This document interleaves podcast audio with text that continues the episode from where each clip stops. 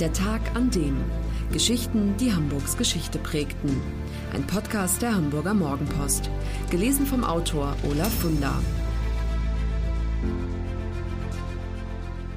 Der 17. Juli 1975. Der Tag, an dem Fritz Honka gefasst wurde. Er war zwar der unheimlichste Verbrecher in Hamburgs Geschichte, aber auch eine bemitleidenswerte Kreatur.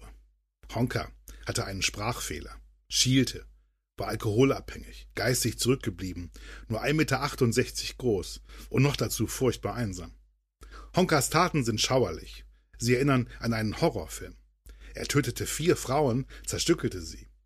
Aber ist er wirklich das Monster gewesen, das Fatih Akin aus ihm in seinem neuesten Film macht? Es ist der 17. Juli 1975. Schauplatz Zeissstraße 74 in Ottensen.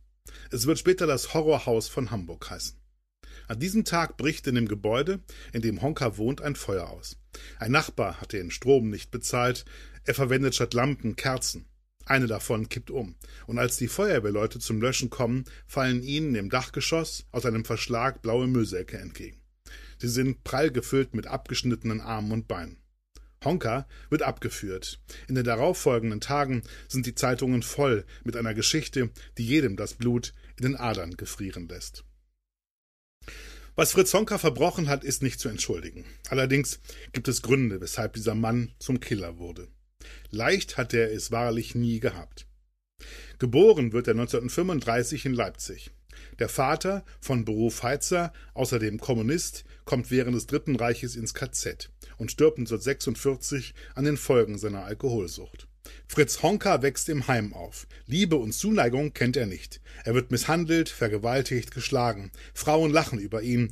Wenn ihn jemand spüren lässt, wie unzulänglich er ist, wird er wütend, sehr wütend.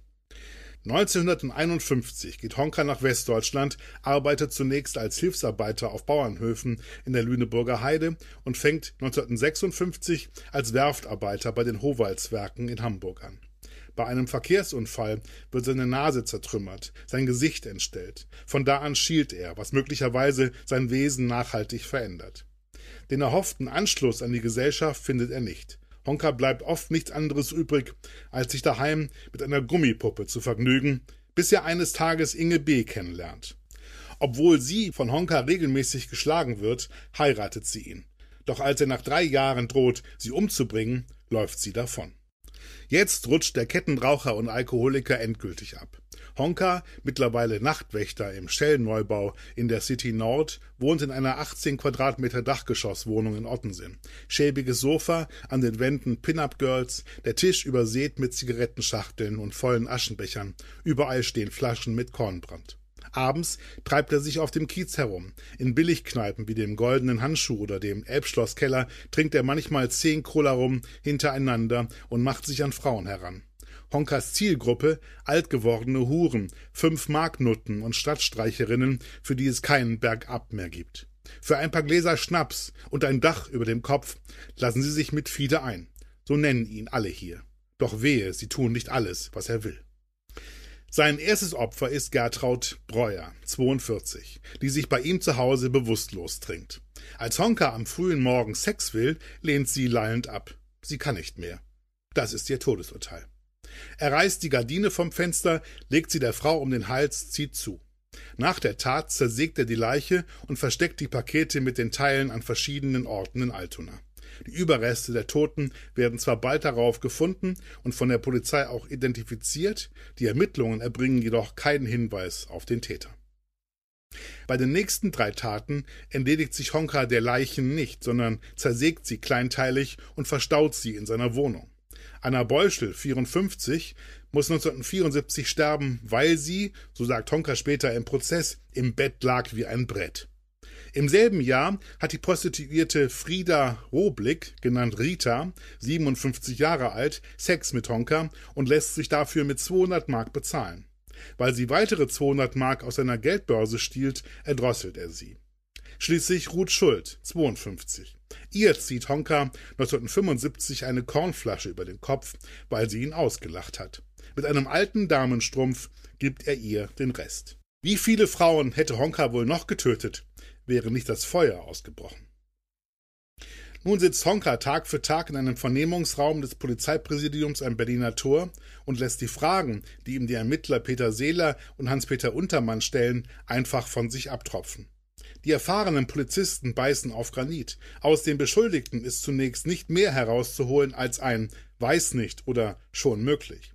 Honka isst nichts, trinkt dafür umso mehr schwarzen Kaffee, raucht eine Sheffield nach der anderen. Erst nach 60 quälenden Stunden Verhör sagt Honka plötzlich, ich glaub, mir fällt da noch was ein. Jetzt sprudelt alles aus ihm heraus. Zu Protokoll gibt Honka, er habe im Auftrag von Jack the Ripper gehandelt. Er nennt sich selbst den König der Ganoven. Über Einzelheiten seiner Taten redet er nicht gerne. Über die Frauen, die er ermordete, sagt er nur, ich hab sie halt gebumst. Peter Seeler, der Mann, der Honka das Geständnis entlockt, erinnert sich, er war ein verschüchterter Einzelgänger, total gehemmt.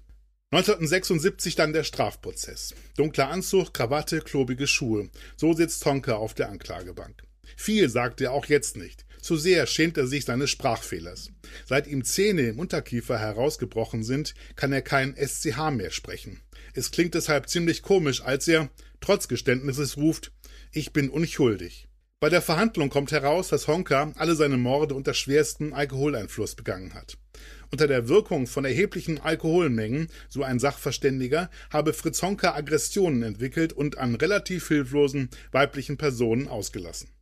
Eine große Rolle habe Honkas Bedürfnis gespielt, die überlegene Rolle des Mannes herauszukehren. Am Ende habe er sich gar als Herrn über Leben und Tod gesehen. Honka sagt aus, dass er sich morgens, wenn er neben den toten Frauen aufgewacht sei, nicht mehr an den genauen Tathergang habe erinnern können. Mit einer Fuchsschwanzsäge habe er die Leichen zerstückelt. Große Mengen an Duftsteinen habe er verwendet, um den Verwesungsgeruch in der Wohnung zu überdecken. Wieso er die Leichen der letzten drei Opfer nicht anderswo entsorgt habe? Die waren einfach zu schwer, so Honka. Einmal sei er, als er eine der Leichen wegschaffen wollte, im Treppenhaus gestolpert und heruntergepurzelt. Rechtlich vertreten wird Honka vor Gericht von Staranwalt Rolf Bossi und der holt einiges für ihn heraus. Honka wird am 20. Dezember 1976 wegen Mordes in einem Fall und Totschlags in drei Fällen zu einer Freiheitsstrafe von 15 Jahren verurteilt. Das Gericht hält ihn für vermindert schuldfähig, weil, so wörtlich, eine schwere seelische Abartigkeit mit Krankheitswert zu erkennen sei. Honka kommt nach Ochsenzoll ins berühmte Haus 18 in die geschlossene Psychiatrie. Dort, hinter Gittern, im Schutz hoher Mauern, findet sich Honka besser zurecht als in Freiheit. Während er draußen die Bestie ist, das Monster, wird er hier drin geachtet, gerade weil er so furchtbare Taten begangen hat. Er wird zum Anführer, was sich vor allen Dingen darin ausdrückt, dass er im Gruppenraum die Macht über die Fernbedienung hat. 15 Jahre lang bestimmt er das abendliche Fernsehprogramm. 1993 wird Honka entlassen, ist aber schon schwer krank und leidet unter Wahnvorstellungen. Er lebt in einem Altenheim in Scharbeutz, kümmert sich um seine Mitbewohner, füttert sie, wenn sie selbst nicht mehr essen können. Keiner im Haus weiß, wer er ist und was er getan hat. Alle halten das Pseudonym Peter Jensen, das er führt, für seinen richtigen Namen. Am 19. Oktober 1998 stirbt er. Hamburgs schlimmster Serienmörder wird 63 Jahre alt. Das war der Tag an dem Geschichten, die Hamburgs Geschichte prägten. Eine neue Folge lesen Sie jeden Sonnabend in Ihrer Mopo und hören wöchentlich einen neuen Podcast. Noch mehr Historisches aus Hamburg, wie zum Beispiel das Buch zu dieser Serie oder die Magazine Unser Hamburg, finden Sie auch online in unserem Mopo-Shop unter www.mopo-shop.de.